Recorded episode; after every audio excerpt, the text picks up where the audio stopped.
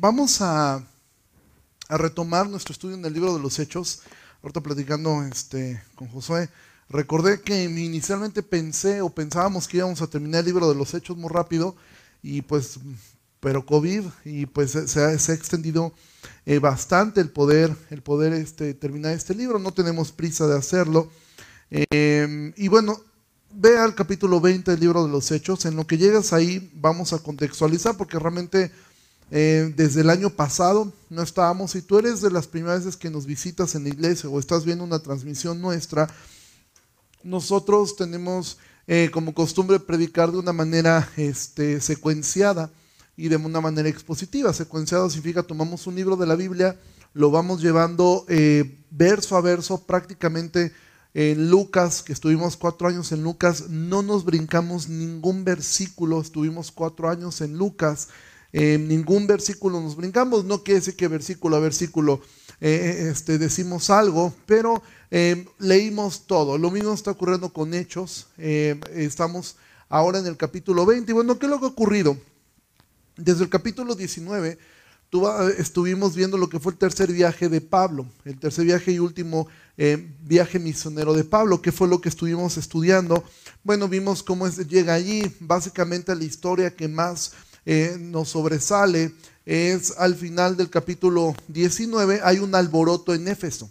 Si tú recordarás, hay un alboroto por un vendedor de plata, un orfebre que pues se enoja porque pues, se le está cayendo el changarro, porque están predicando y pues él tiene miedo y vimos cómo ellos intentan arreglar de una forma muy política el asunto. Pablo no puede entrar, es impedido. Los míos hermanos le dicen, no tomes riesgos innecesarios, estoy parafraseando, para entrar allí. Y de ahí llegamos al capítulo 20, donde comenzamos viendo, el capítulo 20 es donde podemos ver la actitud pastoral de Pablo. Prácticamente el capítulo 20 nos muestra un corazón pastoral de Pablo desde el inicio. Tú recordarás el primer mensaje que vimos fue cómo Pablo, después de saber que sus compañeros Gallo y, Aristarco estuvieron en un estrés tremendo, dice que él entonces los abraza y los exhorta. Si los exhorta y los abraza, aprendimos mucho acerca de eso. Después vemos el cuidado pastoral de Pablo con Eutico, que se le queda dormido en un mensaje y pues se cae de una ventana y Pablo ora por él, él resucita y entonces vamos viendo el corazón de Pablo. Ahora Pablo va a dejar Éfeso. Hace un viaje y para llegar ahora a, la parte donde vamos al versículo 17, donde vamos a poder mirar, en el versículo 17 dice, enviando pues desde Mileto a Éfeso, hizo llamar a los ancianos de la iglesia. Este texto, todo el capítulo 20, prácticamente todo el capítulo 20 es un texto sumamente importante para cualquier persona que estamos llamados al ministerio, si tú tienes un llamado al ministerio, si tú tienes un, deseo eh, de, ser llamado al ministerio, bueno, esto evidentemente te sirve mucho. Créeme que como pastor es complicado predicar estos textos, y ahora tú vas a ver por qué, porque de verdad Pablo fue un hombre impresionante, o sea, fue un hombre muy destacado y prácticamente el capítulo 20 yo eh, bosquejo los capítulos y de verdad, bueno, a mí me, pues a veces hasta miedo, me mejor que lo perdí que otro, ¿no? Porque de verdad, vamos a ver a Pablo como pastor y evidentemente esto enfoca principalmente hacia el liderazgo, de hecho esto, este mensaje estuvo predicado principalmente para pastores. Eh, y esto no es una herramienta para que tú digas, ah, pues, no, de, hecho, créeme que yo mientras más lo estudio, más, me, más cosas veo que, que, hay que corregir, que hay que esforzarse. Pero al mismo tiempo, ¿qué, ¿qué aprendizaje tú tienes de esto? Ah, pues ya sé cómo tirarle a los pastores, ¿no? O sea, todo lo que no cumplan ese derecho encima. No, no es, no es la finalidad de esto. Porque tú estás llamado, si eres hombre, a ser el pastor de tu hogar. Y los mismos principios que vas a ver acá son los mismos que deberías de aplicarte en tu vida. de la misma forma, eh, todos estamos llamados a cuidar a otras personas, ¿sí? No, no, no en un nivel pastoral como un, como un ministerio, pero sí de cuidar de otros, ¿sí? ya sea en grupos pequeños, etcétera, si eres maestro de niños, eh, si estás sirviendo en alguno, todos estamos llamados a cuidar a alguien. Entonces sí, yo no quiero quitar y deslindarme de la responsabilidad que esto representa para quienes estamos llamados al pastorado, para principalmente quienes estamos en un liderazgo, pero al mismo tiempo hay muchísimo aprendizaje en esta, en esta historia. De hecho, este es el único discurso pastoral que tenemos de Pablo. No es que sea el único que haya dado, pero aquí no vamos a ver a Pablo el evangelista. O sea, este mensaje no es, un, no es un mensaje para conversión, que es a lo que estamos acostumbrados en el libro de los Hechos. Siempre vemos a Pablo luchando por la fe, predicando a otros para convencerlos. Este, este discurso que tenemos en el capítulo 20, al final, es un discurso que fue hecho de un pastor a pastores principalmente. Entendemos que también había ahí eh, gente de la iglesia, pero fue dirigido principalmente a los ancianos de la iglesia. ¿Sí? Entonces, vamos a poder ver esto para nuestras propias vidas, evidentemente de bendición para la iglesia. Esto también es un recordatorio en el versículo 17 que dice hizo llamar a los ancianos, plural de la iglesia, no dice que hizo llamar al pastor. Entendemos pues que una iglesia necesita pastores, o sea, necesita varios pastores. Nuestra iglesia solamente tiene uno. Este año se suponía que íbamos a terminar todo en un proceso pues para este año sí, pero pues nos sucedió lo del COVID, es muy difícil reunirnos como membresía, sin embargo algo tendremos que hacer, porque si esto se extiende más tiempo, esto sería un problema. Algo que a mí me quedó claro ahora que estuve COVID fueron dos cosas. La primera cosa que me quedó claro es que eso yo ya lo tenía claro desde hace mucho tiempo, pero nuevamente el Señor me lo recordó. Es que yo no soy indispensable en esta iglesia. Si yo soy un miembro más, tengo una responsabilidad, pero la iglesia funciona perfectamente sin mí. Sí, eso me quedó totalmente claro y fue algo que agradezco mucho a Dios, que la iglesia funciona. ¿sí? Em, de hecho, pues nos enfermamos prácticamente todo el liderazgo este, de, la iglesia.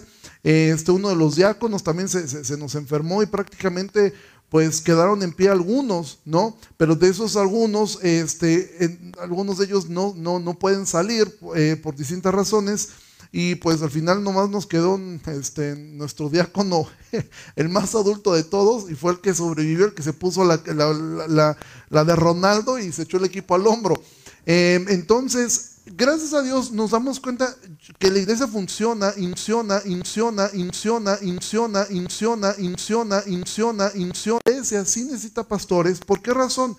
Yo me quedé pensando en algún momento, bueno, ¿Qué hubiera pasado si yo me hubiera muerto? Bueno, entonces yo me hubiera desentendido de todo, yo estaría feliz actualmente, pero si hubiera habido aquí un asunto de, ok, ¿y ahora cómo hacemos este proceso? O sea, ¿quién toma la responsabilidad de decir, ok, vamos a llevar este proceso de esta forma?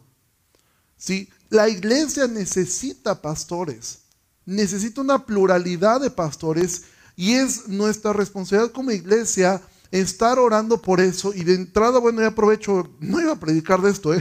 de hecho ni siquiera lo tengo que apuntar, pero creo que es parte importante. Ya sea que como membresía continuamos, continuemos con la forma que hemos intentado hacerlo, pero también hacer un llamado a la membresía a tener expectativas realistas, ¿sí? Expectativas realistas para poder elegir a, más pastores porque la iglesia lo necesita. Y tercer punto de esto, ya para entrar al tema, hombres, necesitamos que tú asumas este rol y como le hemos dicho, tú tienes un llamado pastoral, dilo, levanta la mano, por favor, ¿sí? Y obviamente está em, em, dispuesto a entrar un proceso. No es que, yo quiero ser pastora, dale, el domingo predicas. No, no va a suceder, ¿sí? No va a pasar así. Pero evidentemente entendemos, sabes que tienes un llamado, te vamos a ayudar en lo que podamos para que eso se pueda desarrollar. Entonces, entramos al versículo 18 y vamos a ver varios puntos eh, de Pablo. Y no es que vamos a exaltar a Pablo, pero creo que el texto nos está dejando entrever eh, esto y creo que el Espíritu Santo lo inspiró de una forma a manera de poder enfocarnos un poco en la vida de Pablo y dice el versículo 18, cuando vinieron a él, les dijo, ustedes saben cómo me he comportado entre ustedes todo el tiempo desde el primer día que entré en Asia. Y de aquí ya comienza el, todo lo que es, todo lo que va a continuar. Prácticamente, Pablo obviamente era un excelente, em, algunos dicen que él no era un buen orador, em, y Pablo mismo lo dice, este, no sé si fue un aspecto de humildad, cuando él dice que no llegué con ustedes con, eh, con palabras este, de sabiduría, este, se me olvidó, estoy parafraseándolo, este, pero lo que entendemos es que Pablo sí era una persona que evidentemente sabía preparar un mensaje. Y aquí lo que vamos a ver es una estructura de un sermón. Prácticamente esta es su, su, introducción, su punto principal, y ahora va a empezar a desarrollar esto que acaba de decir. Es una enseñanza donde Pablo dice, ustedes saben cómo me he comportado, es decir, Pablo era un ejemplo a seguir. Pablo moldeaba y modelaba un ejemplo. Y esto de verdad es, difícil, porque Pablo dice, constantemente le animaba a otros y le decía, sed imitadores de, mí como yo soy de Cristo. Pero también en una ocasión Pablo simplemente dice, sed imitadores de mí. ¿Sí? Y alguien me dice, qué orgulloso es Pablo. No, es que Pablo sí se podía parar y podía decir, imita lo que yo hago. De hecho, se lo dice a Timoteo en una ocasión, lo que viste y aprendiste de mí, eso enseña a otros. Es muy importante que nosotros asumamos una responsabilidad de, de ser un ejemplo. Es difícil y créeme que es un peso pesado de llevar encima, pero tú no puedes, eh, eh, un, pastor no puede decir, vean a Cristo, no me vean a mí. No, pues entonces ¿para qué te quiero a ti enfrente? Si tú tienes que modelar, y parte del pastorado es eso, modelar eso. Ahora, como padre, tú no le puedes decir a tu hijo, mira hijo, yo, yo me la paso pegado al, teléfono, pero tú no, porque te va a hacer daño. ¿Sí? O sea, y cuando digo, pero es que papá, ¿tú por qué estás pegado ahí? O mamá, ¿por qué tú estás pegada todo el día en la televisión o tal cosa? Y tú dices, no, pero tú no, ¿eh? Hay de ti donde yo te vea haciendo algo así porque, porque va a haber problemas. Tú no puedes, tú tienes que modelar un ejemplo. Tú decir, hijo, ve a Jesús. No, Él te ve a ti. Y es tu responsabilidad moldear un ejemplo. Ahora, no significa perfección. Porque solamente ha existido un ser humano que fue perfecto en todo lo que hizo, que fue Jesús. ¿Sí? De ahí en fuera vamos a ir viendo cómo Pablo mismo no asumía que él era perfecto y que realmente él era en todo lo que él decía hacia era perfecto. De hecho, si tú recuerdas el libro de los Hechos, también nos deja ver un poco el carácter de Pablo y algunas debilidades que él tenía. ¿Sí? Ahora tú puedes estar aquí sentado diciendo, bueno, yo soy un cristiano nuevo, yo tengo poco tiempo, yo no tengo esta responsabilidad. La pregunta sería para ti. ¿Estás moldeando cómo se debe vivir una vida cristiana siendo un cristiano nuevo? Algo debe comenzar a cambiar. No es importante cuánto tiempo tienes dentro de la iglesia, no es importante el cargo que tienes, sino realmente si alguien puede verte a ti como un ejemplo en algo. Y ahora Pablo nos va a mostrar algo. O sea, todos, ahora entendamos algo, todos llegamos y llegaremos a fallar y también seremos malos ejemplos para otros. Tenemos áreas débiles y por eso Pablo mismo, él dice, no pretendo haberlo alcanzado ya. De hecho, en el mismo libro de, eh, eh, eh, de Hechos, podemos vislumbrar también Pablo un poco su, su carácter eh, atrabancado cuando él de alguna manera ya no quiere a Marcos, ¿sí? Y él se enoja, al final reconoce y dice, mm, siempre sí mándamelo porque me es útil para el ministerio. El capítulo 21, de hecho, es uno de los capítulos más difíciles, por lo menos para mí, porque hay una serie de errores en el capítulo 21, no errores de escritura, o sea, no de la Biblia, sino de errores en Pablo, en decisiones que Pablo tomó y en decisiones que aún sus líderes tomaron. ¿Sí? Una recomendación de Santiago que literalmente le cuesta una golpiza a Pablo por querer ser un tanto pragmático. Entonces también la Biblia nos deja ver que esta gente se equivocaba. Y así como en algún momento Santiago brilla siendo el más sabio de todos cuando se dan un agarrón en el capítulo 15 en el concilio, y ese mismo Santiago que ofrece sabiduría en el capítulo 21 parece que no tuvo la mejor, el mejor consejo para Pablo. Pero también Pablo en algún momento cede en algunos, pero bueno, me estoy adelantando, te estoy spoileando el capítulo 21, ya llegaremos ahí. Pero entonces todos en algún momento hemos sido un mal ejemplo, todos hemos sido decepcionados por alguien, pero también todos hemos decepcionado a alguien. ¿Sí? Entonces esto puede ser una carga muy grande especialmente para, para, para los pastores, ¿sí? Pero también puede ser una esperanza para nosotros, ¿sí? Pero entonces, ¿a qué se refiere Pablo cuando dice que ellos saben cómo se ha comportado? Ellos entendían esto, pero nosotros no, no vimos a Pablo cómo se comportaba. Pero tenemos el testimonio de la Escritura. Y entonces Pablo va a decir, versículo 19, ¿cómo se comportaba Pablo? Pablo no asume, yo soy la perfección andando en todo. Hay algunos puntos que Pablo destaca. Versículo 19, sirviendo al Señor con toda humildad y con muchas lágrimas, y pruebas que me han venido por las acechanzas de los judíos. Y como nada que fuese útil, he reunido, he rehuido de anunciarles y enseñarles públicamente y por las casas testificando a judíos y a gentiles acerca del arrepentimiento para con Dios y de la fe en nuestro Señor Jesucristo. Entonces, vamos a poder mirar varios puntos. Primer punto, Pablo era un ejemplo de servicio. Dice, sirviendo al Señor con humildad y con muchas lágrimas. Pablo era un ejemplo de servicio al Señor. Todo lo que él hacía, él perseguía solamente una meta, la, que él mismo escribe en el libro de Colosenses. Todo lo que hagan, háganlo como para el Señor. La meta de Pablo era, dice, sirviendo al Señor. Ahora, cuando tú estás sirviendo a los hombres, tú te vas a decepcionar constantemente. Porque los hombres vamos a fallar. Pero cuando tu enfoque está en yo estoy haciendo esto para el Señor, entonces tú vas a perdurar en tu, en tu servicio. Pero no es suficiente simplemente tener la actitud de servir a Dios. Pablo dice cómo debe ser hecho el servicio a Dios. ¿Sí? Porque ¿cómo es que tú logras esto? Trabajando muy duro, siendo exitoso en todo lo que haces. No, Pablo nos dice dos cosas. Servir a Dios tiene que ser hecho con humildad y estar dispuesto a derramar lágrimas. Generalmente ser humilde te va a llevar a llorar mucho. La humildad, de hecho, es un mandato de Jesús. Y lograr eso te va a hacer llorar muchas veces. Porque algo que es sumamente importante es esto, amados. La actitud con la que hagas las cosas es más importante que tu aptitud. Tú puedes ser un virtuoso en lo que haces. Puedes ser un orador excelente.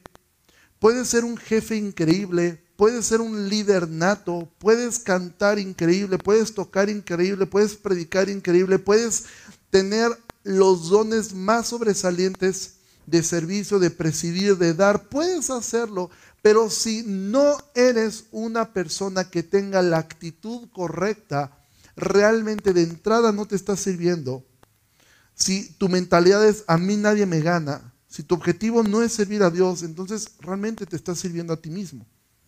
Pablo no buscaba ser una celebridad, él buscaba ser fiel y eso se logra únicamente siendo humilde.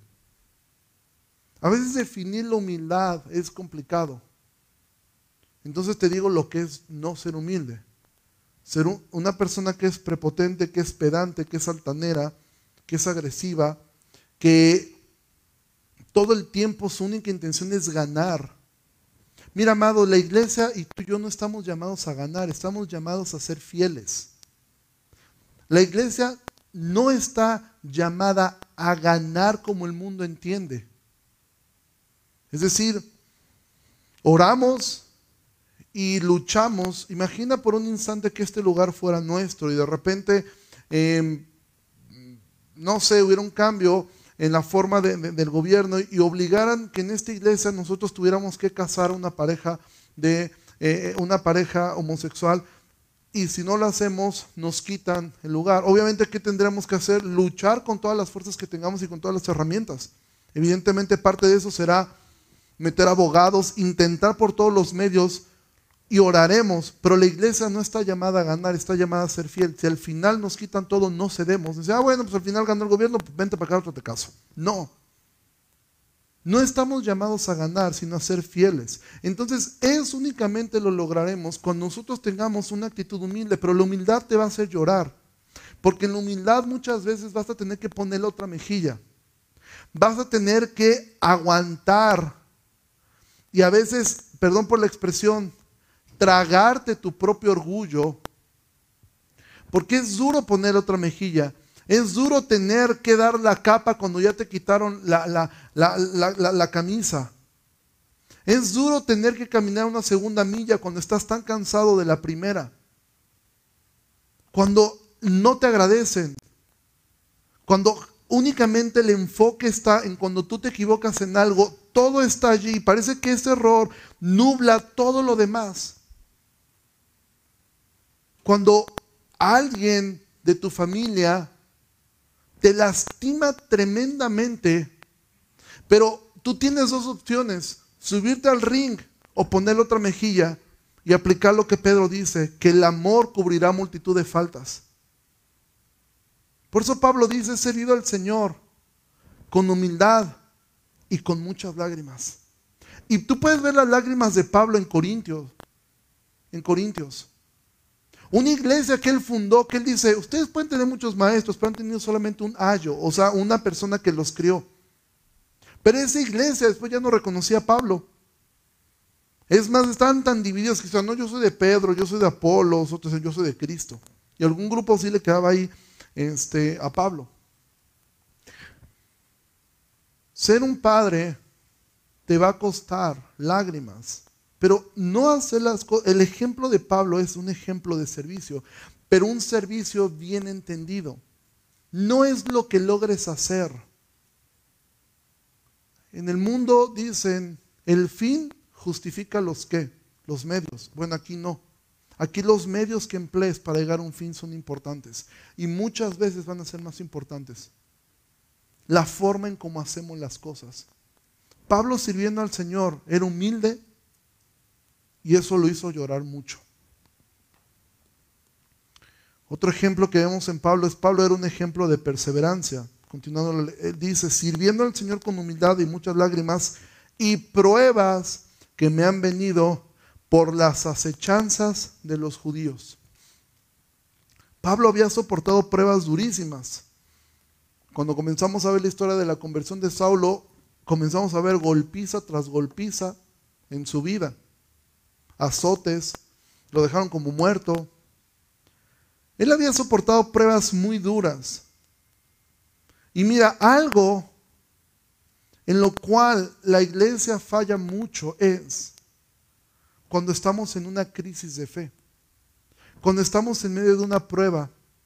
Mira, cuando es una consecuencia de tus actos, pues dices, me la aguanto, me la gané. ¿Sí? O sea, ya dices, pues me la gané, pues ni modo, ¿no? O sea, pues aguantar vara. Pero cuando es algo que es una prueba del Señor, que dices, es que yo no hice, yo estaba haciendo las cosas bien. Y de repente viene un golpe durísimo a tu vida, ya sea una enfermedad, algún familiar eh, enfermo, la pérdida de alguien, eh, problemas, separaciones, etc. Pero es en las crisis de fe donde se refleja lo que realmente somos. Dejan ver de qué estamos hechos, si de convicciones o de conveniencias. Si a ti lo que te motiva o a mí lo que me motiva es porque me conviene estar cerca de Dios, porque Él me bendice, Él me da, Él me provee, Él me cuida, Él me promete muchas cosas, o estás aquí porque es una convicción de que Dios es digno de nuestra obediencia. Y tú y yo podemos pensar, no, yo, soy fiel, ¿sí? Pero cuando vienen las pruebas, las crisis de fe, cuando vienen los golpes, muchos abandonan la iglesia, cuando ya no es conveniente, cuando las cosas se ponen difíciles, optan por el camino más fácil, que muchas veces es abandonar la fe porque dicen esto no funciona. Pero es en las crisis de fe donde maduramos, hermanos. Es en las crisis de fe donde realmente brilla lo que somos. Es ahí donde se ve realmente el cristianismo. En las crisis de fe. A mí me ha tocado conocer personas que de verdad, em, el día de ayer en el seminario, yo no recordaba esto, Manuel este, me recordó, yo la vi en el seminario ayer, se llama Doña Lulú, Yo la vi a ella y por momentos yo decía, eso te dices, yo la conozco de algún lado y me hablaba como de mucho. Y yo dije, pero ¿quién es? Y después eh, eh, me, dice, oye, Betty, conocía a tal señora y me dice, ¿tú sabías que le pasó eso? Y fue como un déjà vu, me acordé completamente de la historia. Ella es una mujer ya ha de estar arriba, llegando a los 70 años de edad. Por cierto, a los 70 años se metió al seminario. ¿sí? Eh, ella, tú recordarás en una de las tantas inundaciones que ha habido, su, su hijo, su, su, yerno, su nieto dos, y otra persona familiar suya, cuatro personas, iban en una camioneta y el río pasó y se ahogaron todos y murieron todos ellos. Eso a más de uno lo mete en una crisis de fe ¿Y dónde estaba Dios? ¿Y por qué Dios permitió eso? A mí me tocó y nos tocó estar en ese funeral. Creo de las cosas más duras que me ha tocado ver. Tú no estás acostumbrado a ver cuatro féretros pertenecientes a una misma persona. Pero brilla su fe. El verla a ella sonriendo, te estoy hablando, ya pasó algunos años de eso. ¿Sí? Porque hay cosas que tú no puedes controlar, pero hay cosas que Dios te dio la capacidad de controlar. Y una de esas es tu actitud. Tu actitud tú tienes la capacidad de hacerlo. Es que no, eh, eh, siento que no puedes, eso es lo que sientes. Pero la Biblia dice, todo lo puedes en Cristo. Y das de cuenta a qué se refiere cuando dijo Pablo eso. He aprendido a vivir en abundancia, en la escasez. Eso se refiere, Pablo. No que tú puedes convertirte en un super pianista nomás porque todo lo puede en Cristo que me fortalece. Siéntate al piano y no vas a poder tocar como Isaac. Por más que le repitas como mantra eso. Si no va a pasar. Hay cosas que tú no puedes controlar. Pero hay cosas que sí puedes hacerlo. Porque Dios te dio esa capacidad. Dios mismo le dijo a Caín, con todo tú te puedes enseñar de tu pecado. ¿Sí? Entonces, las crisis de fe nos meten como en prisiones, como Juan Bautista. Juan Bautista es una crisis de fe. Y en su crisis de fe él manda a preguntar, dile a Jesús si es él o esperamos a otro. Porque a él no le quedaba claro, porque en su concepto judío también nunca había que Jesús lo estuviera abandonando a él, que era su primo. Y lo tenía abandonado en una, en una cárcel por la forma más injusta por el baile de una niña.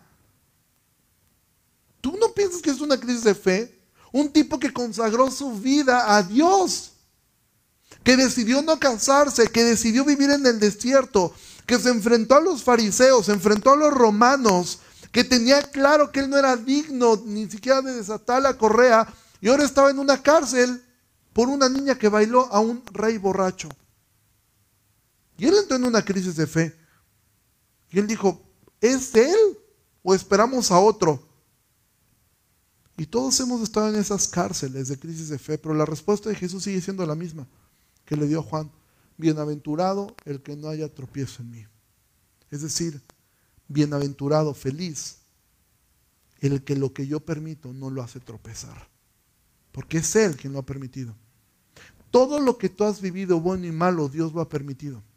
Nada se ha escapado de su voluntad. Y a veces es muy difícil aceptar eso. Pero es en las crisis de fe donde brilla. Y Pablo era un ejemplo. Eso es lo que él decía. Ustedes me han visto en las crisis de fe. Me han visto llorar y me han visto servir con humildad. Pablo no decía, llegó el patrón, pónganse a chambear todos, aquí los veo. Pablo era un ejemplo confrontando los problemas versículo 20. Y como, y como nada que fuese útil he rehuido de anunciarles y enseñarles públicamente y por las casas. Pablo era un ejemplo de cómo confrontar problemas. ¿Sí? Me gusta la traducción de la nueva, traducción viviente, dice, lo dice más a la mexicana, dice, no me he echado para atrás. ¿Sí? O sea, en mexicano sea, no me he rajado. ¿Sí? No me tiembla la mano, no me tiembla la voz. Dice, no he ruido anunciarles y enseñarles públicamente y en las casas. ¿sí? Pablo veía algo que tenía que decir y lo decía y lo hacía. Pero ojo con esto. Pablo mismo en Gálatas 6.1 nos dice cómo hacerlo. Cuando alguno fuera ya en una falta, ustedes que son espirituales, y Pablo menciona la mansedumbre. ¿Sí? Sin la mansedumbre, sin la humildad, todo lo que hagas no sirve para nada. Pablo, él no ruyó, él no, le sacaba tener que decir las cosas cuando se tenían que decir, y decía públicamente y también en privado se las he dicho. Pero siempre la mansedumbre y la humildad. Ahora, ¿qué te va a ayudar a ser manso y humilde? Considérate a ti mismo. Y siempre trata a los demás como te gustaría ser tratado a ti. Habla a los demás como te gustaría que te trataran a ti. Obviamente revisa tu corazón, no seas condescendiente. No me gusta que no me dijeran nada, entonces yo no digo nada. ¿Sí? Entonces tú no te metes, yo no me meto y estamos bien. ¿Sí? Salimos tablas. No. Pero Pablo no rehuyó a esto. Pablo era un ejemplo también de evangelismo. Dice el versículo 21, testificando a judíos y a gentiles acerca del arrepentimiento para con Dios y de la fe en Jesucristo. Pablo no perdió oportunidad para predicar a, todos. ¿sí? El mensaje que debían oír, el arrepentimiento y la fe en Cristo. ¿sí? A veces pensamos, mira, yo con que publique este, en Facebook cosas bonitas, traigo mi playera de todo lo puedo en Cristo y una estampa de un pescado en mi, coche, ya con esto evangelizando. No, no lo estás haciendo. A veces hay que hablar como Pablo, a veces tendrás que exhortar a tus compañeros de trabajo que se acercan contigo y decirles, ok, tú necesitas a Cristo, necesitas arrepentirte de esto que estás haciendo. Y Pablo dice, yo testifiqué a judíos y gentiles acerca del arrepentimiento con Dios.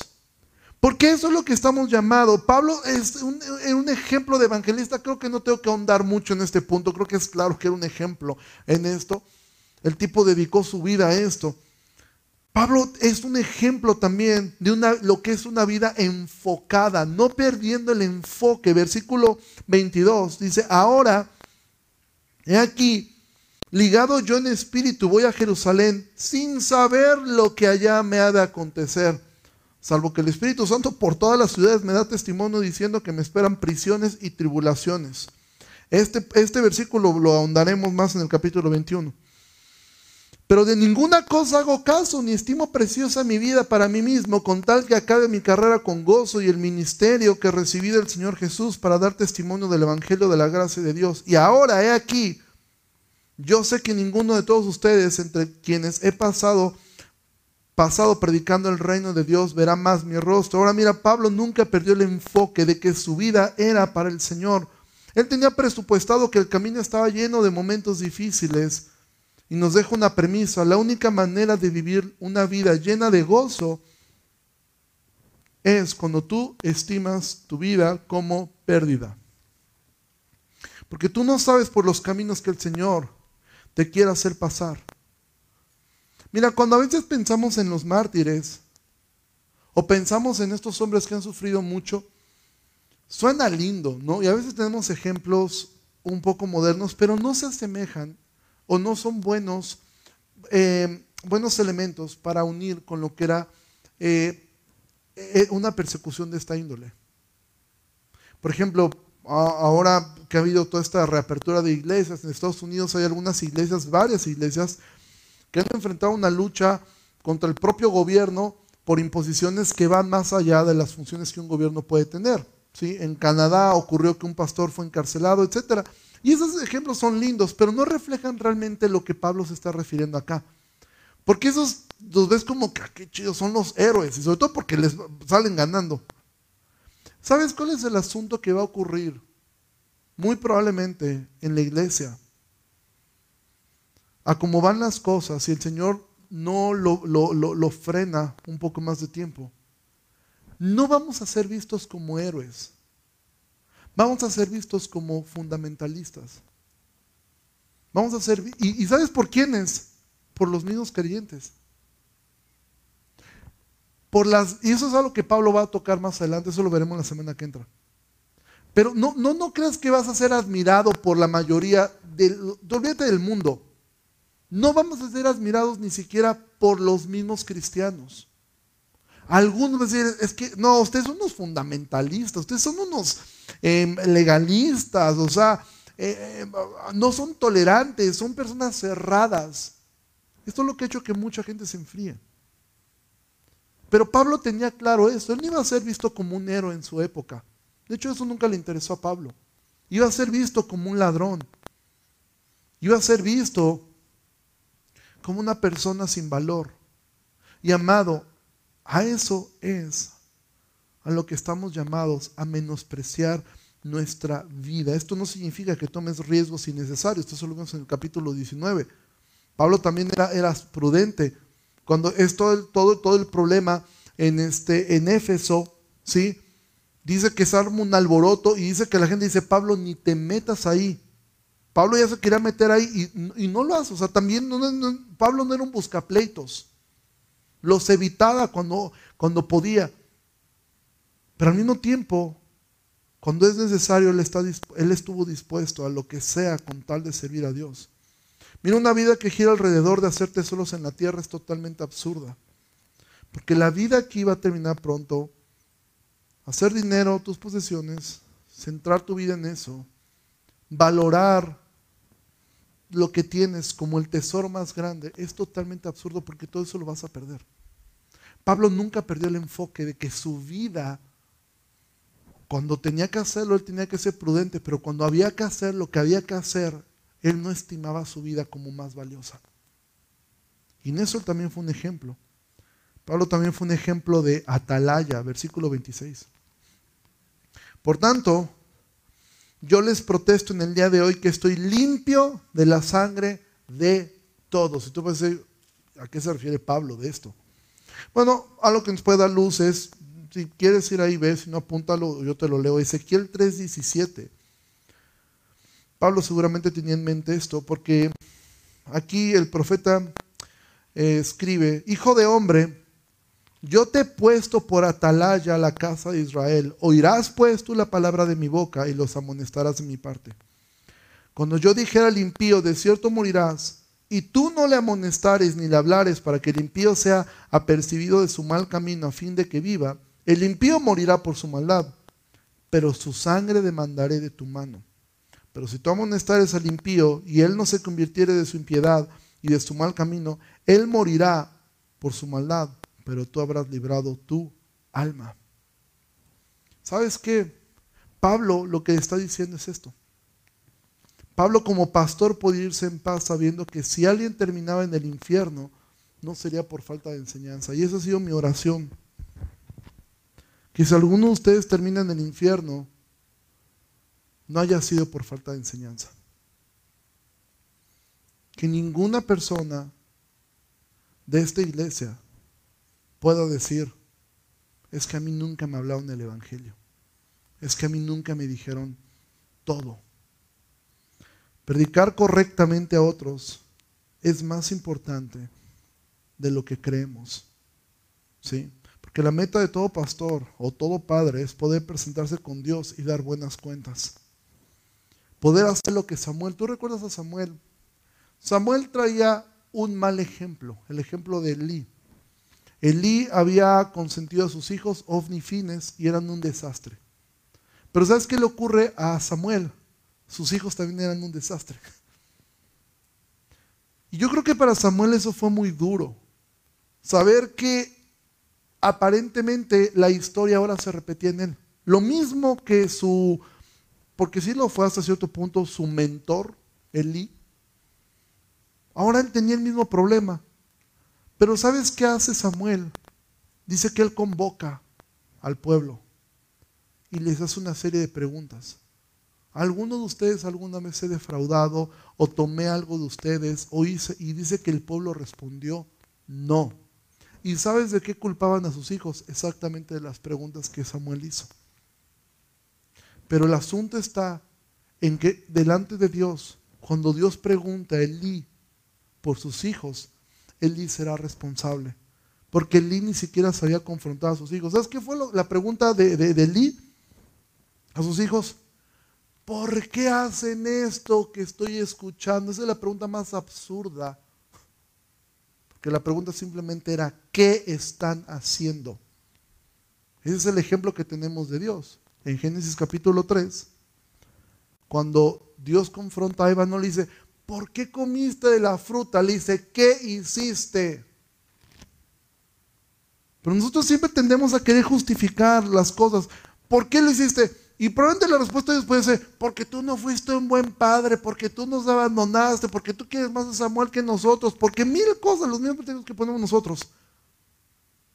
Por eso es que Dios no le pregunta a Eva, ¿por qué te comiste la fruta? Ah, pues porque Adán me dejó sola y porque me sentía yo deprimida y porque me sentía yo triste, porque, porque la serpiente, bueno, sí le echó la culpa a la serpiente, pero no fue la pregunta de Dios. ¿Por qué? La pregunta fue, ¿qué hiciste? Y eso, es la forma como nosotros debemos ser a veces este, confrontados. Y Samuel lo hace. Y Samuel al final del día está limpio. Delante de ellos decir, bueno, yo no fui un mal ejemplo. Lo mismo Pablo está diciendo aquí. Pablo dice, yo les protesto el día de hoy que estoy limpio de la sangre de todos. Es decir, alguno, Pablo les dijo a ellos, yo estoy limpio. Si uno de ustedes se pierde, no fue por mí. No fue porque yo fui negligente, no fue porque yo no fui una persona que les, que les buscara servir, porque, porque no les hayan, porque rehuí enseñar, rehuí exhortar, rehuí. No.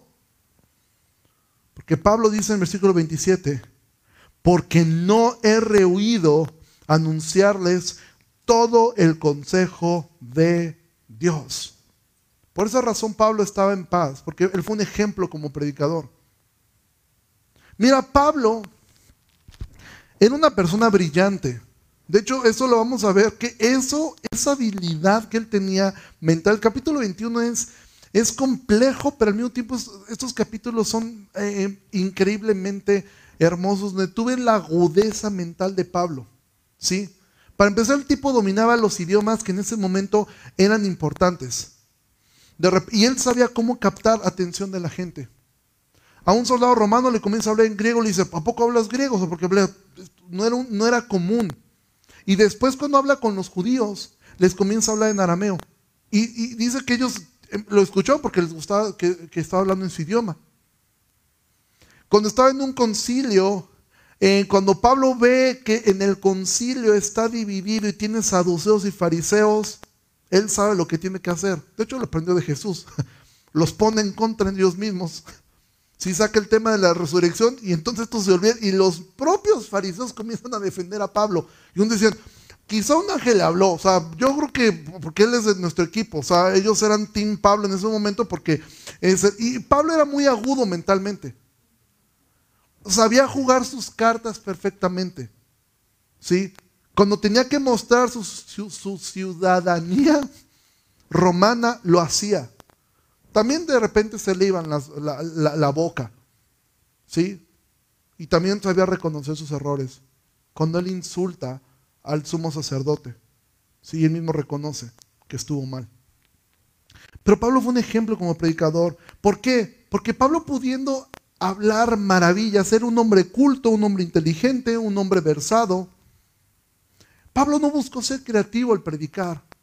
No dijo, ¿cómo les voy a hacer para que, que les guste lo que voy a hablar así? Vamos a aventarnos acá unas, unos chistes al principio, después vamos a aventarnos acá unas anécdotas, dos, tres testimonios, voy a contar el testimonio de lo voy a contar de la forma más cómica que pueda ser posible.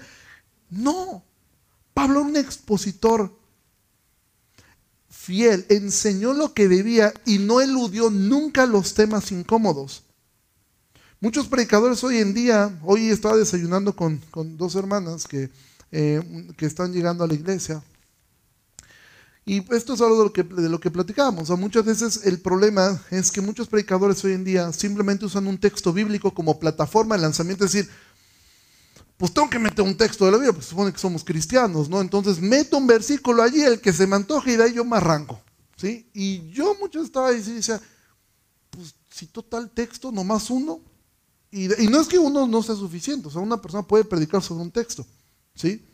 Pero realmente es nada más como, órale, para que no diga nada, y de ahí me arranco, y esa es mi plataforma de lanzamiento, y luego continúan diciendo lo que quieren, y sobre todo lo que la gente quiere escuchar, ¿sí? Es decir, ¿qué es lo que quiere la gente? Pues eso le doy, ¿sí? Es decir, yo sé que la gente quiere escuchar cómo salir de mis deudas, cómo hacer que mi esposa se sujete, ¿sí? Este, cómo hacer que mi esposo cumpla, cómo hacer que mis hijos me obedezcan, ¿Cómo? y eso es lo que la gente normalmente quiere escuchar. Ahora, la Biblia toca esos temas, sí, pero otros simplemente incluyen citas de la Biblia para ilustrar sus puntos o para ilustrar sus historias. Y tú puedes ir una predicación, entre comillas, donde el que está predicando se la pasa contándote sus aventuras. ¿Sí? Y fuimos a tal lado y pasó tal cosa y esto sucedió. Y te cuentan unas historias que de verdad, yo me acuerdo cuando yo escuchaba eso y decía, yo creo que yo peco por incrédulo, pero es que yo no puedo creer que eso sea así como él está diciendo, ¿no? Pero te aventaban unas historias y otras historias, obviamente de repente, esto era el típico, ¿sabes que Voy a contar una historia triste y como quiero que todo chille, que pase el pianista, le meta ahí en unos acordes melancólicos, empieza a contar la historia y todo el mundo termina llorando. ¿Sí? Y te pueden contar, mira, en una ocasión, y esto es real, y sigo a decir el nombre, ¿sí? Cash Luna ocupó y terminó llorando él contando. Yo estaba muerto de la risa decía, es que ahorita va a decir que es un chiste, ¿sí? Diciendo que él una ocasión fue al cine a ver la película de Peter Pan, ¿sí? una que es con live action, con actores. Y cuando salió Campanita, él empezó a llorar, porque él dice que él escuchó que el Espíritu Santo era como su campanita, que lo hacía volar, y que él tenía la fe de un niño. Y yo decía, eso no es cierto. Bueno, el tipo escribió un libro, hizo un congreso de basado en esa anécdota. Y la gente llorando, escuchando que él tenía la fe de un niño. Y tú puedes usar cualquier historia. A mí me hicieron llorar, y esto es real, cuando yo estudié en un instituto bíblico, yo siempre lo he dicho, ahí nos enseñaban a profetizar, nos enseñaban a hacer muchas cosas. Parecía más que estábamos en Hogwarts, este, que, que que en, este, que en un instituto bíblico, pero nos enseñan mil cosas de cómo escuchar a Dios, cómo bajar su presencia y casi eran las fórmulas, ¿no? Y este, nos faltaba sacar nuestros patronos nada más. Este, pero. Em, y, y, recuerdo que una historia nos hicieron llorar con una escena de Batman. ¿Sí? Cuando Batman está todo golpeado y Alfred le dice que él siempre va a creer en él. Y de ahí, piano romántico, y eso es lo que el Espíritu Santo te dice. Yo no dejo de gente, pues, todos llorando. Pues yo era Batman, ¿no? O sea, y Dios no dejaba de creer en mí. Entonces tú puedes tomar cualquier cosa, ¿sí? Y puedes tomar cualquier elemento, pero Pablo no. Pablo tomó el testimonio simplemente para exaltar a Cristo. Y él no rehuyó, ¿sí? Hablar los temas difíciles. Esa es una de las grandes ventajas que tiene el predicar de la forma en que, en que lo estamos haciendo. Porque no te puedes brincar ningún texto. Estás obligado a tocar todos los temas. Y mira, la Biblia está hecha de una manera perfecta. Imagina esto, que tú en casa, una, una buena mamá, ¿qué es lo que va a hacer? Una buena, una buena dieta para sus hijos. De repente un día pone carne, otro día pone eh, pescado, mayormente te pone verduras. ¿sí? Y, lo ver balanceando a manera de que tú tengas una buena alimentación. Habrá un día donde sí habrá postres, ¿sí? Pero la mayormente no, los va a ver. Bueno, la Biblia es un alimento que ya está hecho de una forma, inspirado por el Espíritu Santo para tener una dieta balanceada donde yo no puedo hablar solamente de los temas que yo quiera. Aún puedes decir, no, es que aquí siempre hablamos del infierno y del, del pecado. Está bien, la Biblia habla de eso, pero también habla de que Dios es amor. Por el otro lado no me puedo ir. Entonces cuando yo tomo los textos y me voy parte por parte, no me brinco ningún tema. Nosotros hemos hecho eso cuando ah, sucedió la pandemia o ahora mismo que cuando algunos, y esto va a ser más seguido este año, eh, que esté predicando los diáconos, algunas otras personas los, de los encargados de ministerios, y obviamente ellos tienen la posibilidad de tener un tema libre. ¿Por qué hacemos esto? Porque es muy difícil tomar la idea de otros. O sea, si yo ahorita le digo a, alguno, ¿sabes qué? Síguete de lo de lo que yo prediqué, de repente es complicado continuar una idea, pero ellos mismos están predicando de una manera expositiva. Pero siempre estamos llevando el hilo. Por ejemplo, esta parte que dije, ay, es que la gente va a decir, no, pues usted, pastor, ¿qué onda con, cumple todo esto? Sí, me estoy esforzando, estoy diciendo, mejor tú me lo brinco, me sigo a lo más bonito, ¿no? De Pablo. No, no te puedes brincar ningún tema, decir, chino, ahora toca hablar de tal cosa. Y, por ejemplo, aquí hay temas que reconozco que nos cuestan trabajo, en especial a mí. Uno de los temas que más trabajo nos cuesta hablar es respecto a la ofrenda. Bueno, a mí, sí, eso que más le cuesta. A los diáconos creo que no, pero a mí sí me cuesta trabajo hablar de esos temas. Y si yo por mi fuera yo me brincaba esos temas. Sí, de hecho mucho tiempo eludí esos temas y tuvimos consecuencias de eso. Pero cuando tú predicas de una manera así, tú no puedes agarrar y leer, algo que te recomiendo, no leas los salmos selectivos. Voy a leer un salmo, el salmo 23. El Señor es mi pastor. Los otros, no, esos no, porque no me gustan. O sea, yo no quiero cosas bonitas que me animen. Tienes que tomar todo el consejo de la palabra. No puedes llevártela solamente con algo que te gusta. Y Pablo dice, yo no me eché para atrás de anunciarles todo el consejo de Dios. Les hablé todo lo que tenía que hablarles.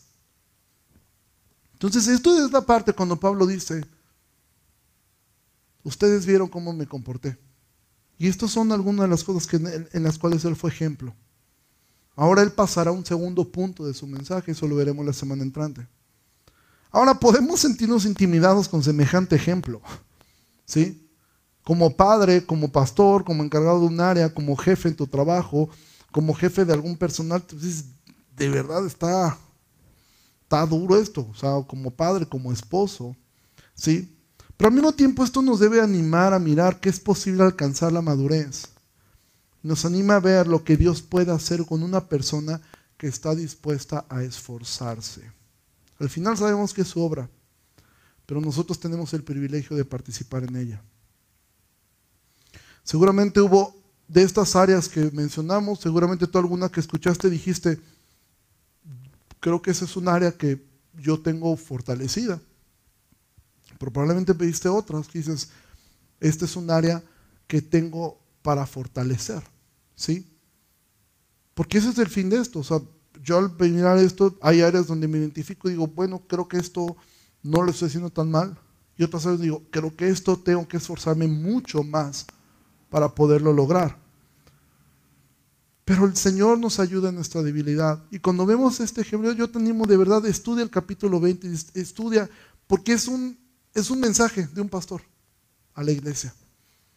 Y poder ver cómo estoy sirviendo, cómo estoy sirviendo, cómo estoy sirviendo, cómo estoy sirviendo, cómo estoy sirviendo, cómo estoy sirviendo, cómo estoy sirviendo, cómo estoy sirviendo, cómo estoy de todo lo demás. ¿sí?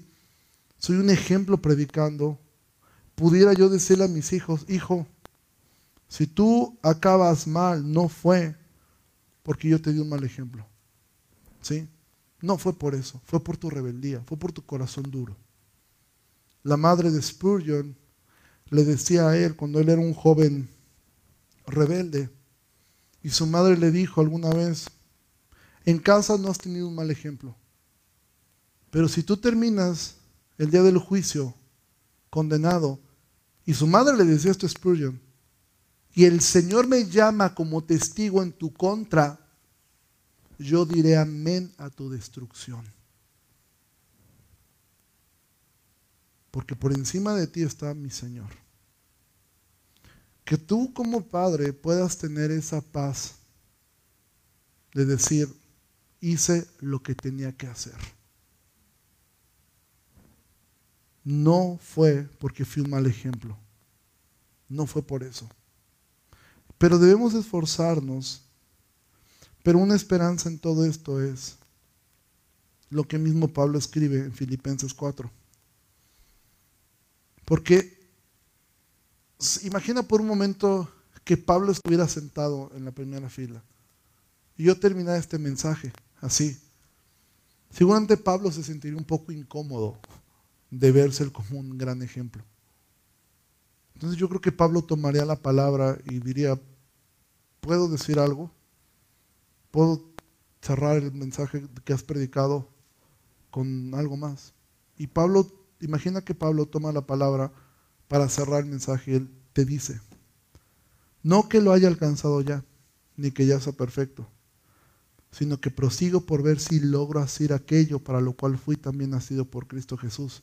Hermanos, yo mismo no pretendo haberlo alcanzado ya, pero una cosa hago, olvidando ciertamente lo que queda atrás y extendiéndome a lo que está delante, prosigo a la meta, al premio del supremo llamamiento de Dios en Cristo Jesús. Pablo mismo nos animaría diciendo, yo no lo he alcanzado tampoco, pero una cosa estoy haciendo, ya me olvido de lo que está atrás, ya lo dejo. He decidido dejar de cargar con el pasado, tanto, tanto mis fracasos como también mis éxitos. He decidido dejarlos atrás ya y me extiendo hacia adelante al llamado y mis ojos están puestos en llegar a la meta, porque la meta de Pablo era que Cristo fuera exaltado. Y esa misma debe ser la nuestra. Y el ejemplo más grande de Pablo es ese. Una vida enfocada y una vida ejemplar, no porque fuera perfecto,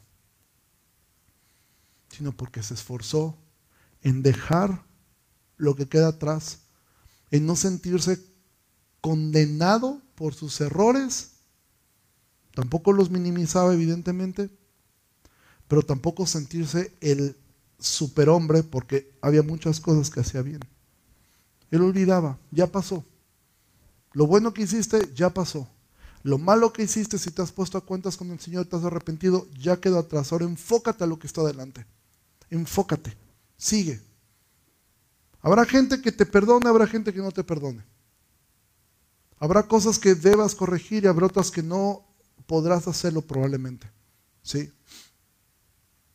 Habrá situaciones que hiciste muy bien. También olvídate de esas. Ya pasó. ¿Sí? Hay gente que vive de su pasado. Yo en mis tiempos, no sé, yo fui tal cosa, yo iba a jugar en el América, pero me lastimé la rodilla. ¿Sí? Eh, y todos viven de sus glorias. Olvídate de lo bueno, olvídate de lo malo. Ese es el ejemplo que Jesús le dio a los 70 cuando llegaron contentos. Los demonios se nos sujetaban. Jesús les dijo, no se gocen de eso, no se gocen de sus éxitos. Alégrense que sus nombres están escritos en el libro de la vida. Entonces, amados, tenemos un buen ejemplo a seguir, porque Él tuvo un muy buen ejemplo, a Jesús.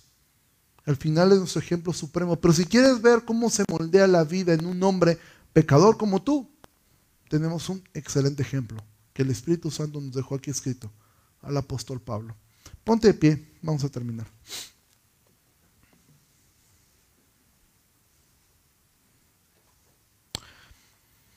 Señor Jesús, te agradecemos mucho por tu palabra, te agradecemos mucho por la oportunidad que nos das nuevamente de reunirnos. Entendemos y hemos escuchado y hemos orado por hermanos, Señor, que, que tienen familiares enfermos. Rogamos tu misericordia sobre ellos y sobre todo rogamos que uses esto para salvarles, para convencerlos, para enseñarles algo. Te ruego, Señor, por esta iglesia, tanto las personas que están aquí como los que están en casa. Señor, yo te ruego que seas con nosotros y que desde el lugar donde estamos, en el trabajo, en la escuela, en la casa, podamos, Señor, moldear un ejemplo de cómo se vive una vida cristiana. Ayúdanos, Señor, a poder ser cada día más como tú, a poder, Señor, enfocarnos en ti. Al poder mirar, Señor, la vida de Pablo, entendemos que Pablo no era un hombre superdotado, no era un hombre que tuviera una genética especial, era un hombre, un pecador. Pero tan grandioso fue tu gracia que tú decidiste sacar de ese grupo que fue tan antagónico contigo como los fariseos y de ese grupo decidiste sacar a este hombre para usarlo. Y Señor, si tú usaste a Pablo, tú también nos puedes usar a nosotros. Ayúdanos, Señor, en la esfera en que nos movamos, en el pastorado, en el diaconado, en el liderazgo, como padres, como madres, como hijos, porque todos somos el ejemplo de alguien, porque hay una gran nube de testigos que está sobre nosotros. Perdónanos cuando no hemos moldeado a Cristo, cuando por nuestra causa otros han vituperado tu nombre. Perdónanos. Y ayúdanos, Señor, a corregir eso.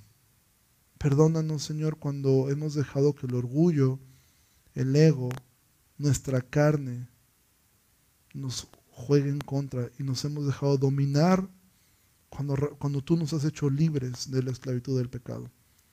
Ayúdanos a moldear a Cristo en nuestras palabras, en nuestros actos, en nuestros pensamientos, a fin de que otros te puedan glorificar. Y como Pablo dice en Gálatas, y glorificaban a Dios en mí. Que eso ocurra en nuestras vidas, que otros se puedan glorificar a través de nosotros. En el nombre de Jesús oramos todo esto. Amén. Iglesia, que pases una excelente tarde. Dios les bendiga mucho. Ya saben, salimos por filas. Eh, excelente domingo. Dios les bendiga. Nos vemos la siguiente semana. Gracias.